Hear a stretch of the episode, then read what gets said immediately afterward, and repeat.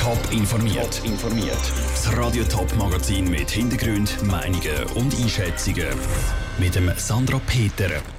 Um was es im Berufungsprozess zum Tötungsdelikt von Hemmental genau geht und wie kann verhindert werden, dass Öpfelsaft mit Fäkalbakterien verdreckt ist, das sind zwei von den Themen im Top informiert.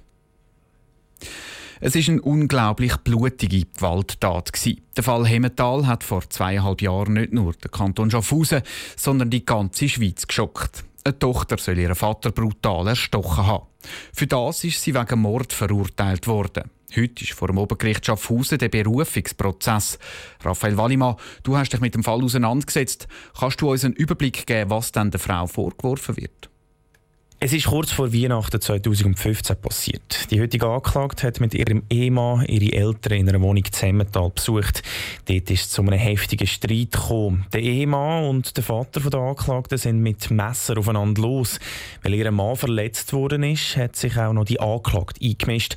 Schlussendlich sind beide Männer tot gewesen. Der Ehemann der Anklagten wegen Stichverletzungen vom Vater, der Vater wegen Stichverletzungen von der Tochter. Die Staatsanwaltschaft wirft der Frau vor, fast 50 Mal mit einem Messer auf ihren Vater eingestochen zu haben. Letztes Jahr ist sie vom Kantonsgericht Schaffhausen wegen Mord zu 16,5 Jahren Haft verurteilt worden. Sie hat das Urteil aber nicht akzeptiert und Berufung eingeleitet. Kann sie sich dann Hoffnungen machen, dass sie da auch eine mildere Strafe bekommt? Die 28-jährige Anklagte hat bis heute die Tat bestritten.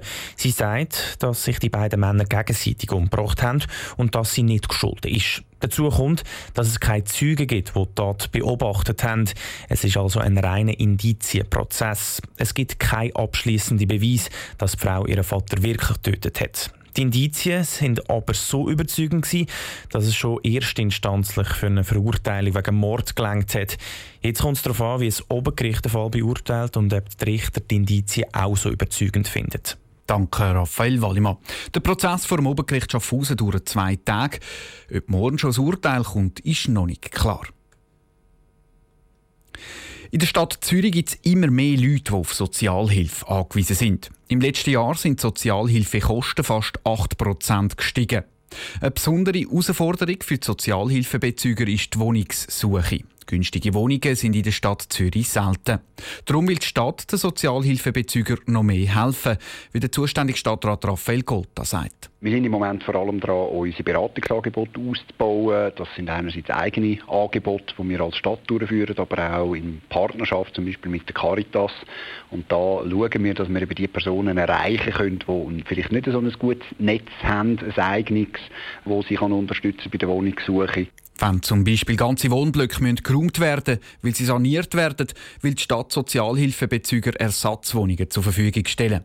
Außerdem soll verhindert werden, dass Sozialhilfebezüger überhaupt ihre Wohnung verlieren, sagt Raphael Golta weiter. Es ist natürlich ungemein schwieriger, wenn man keine Wohnung mehr hat, neu wieder einen Weg zu finden in einer Wohnsituation, als wenn man gar nicht erst gekündigt worden ist. Das ist auch ein Teil von unserem Beratungsangebot, um eben auch so die Wohnfähigkeit zu erhalten. Der Raphael Golda gibt aber auch zu, dass sich der Wohnungsmarkt künftig weiter verändert und die Situation für Sozialhilfebezüger noch schwieriger könnte werden.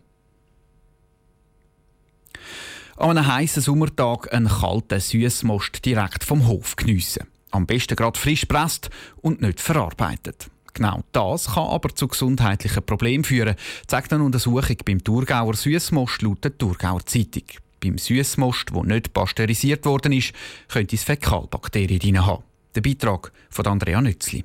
Das Thurgauer Kantonslabor hat Thurgauer Äpfelsäfte untersucht. Es kommt zum Schluss, dass es in mehr als der Hälfte der unpasteurisierten Säfte Fäkalbakterien drin hat. Der Grund ist die dreckige Wiese. Viele Äpfel, die weiterverarbeitet werden, werden vom Boden aufgelesen.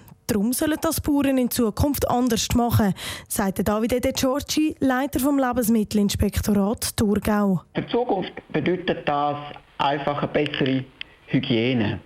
Eine bessere Hygiene bereits beim Lesen der Äpfel. Der Äpfel, wo man bestimmt hat, zum unpasteurisierten Most herzustellen, sollte direkt vom Baum abgelesen werden. Zum Beispiel kann es auf der Wiese Kuhfläden haben und so können Bakterien in Süßmust hineinkommen.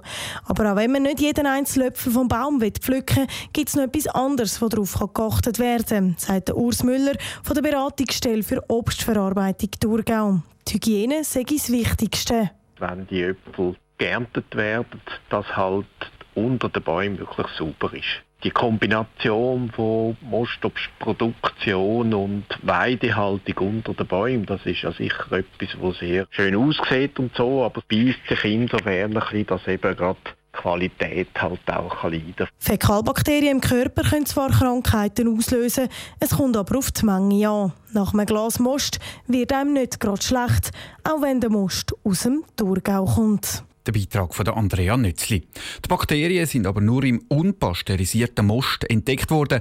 Der pasteurisierte Süßmost, dort werden die Bakterien beim Abkochen abgetötet. Top informiert, auch als Podcast. Mehr Informationen gibt es auf toponline.ch.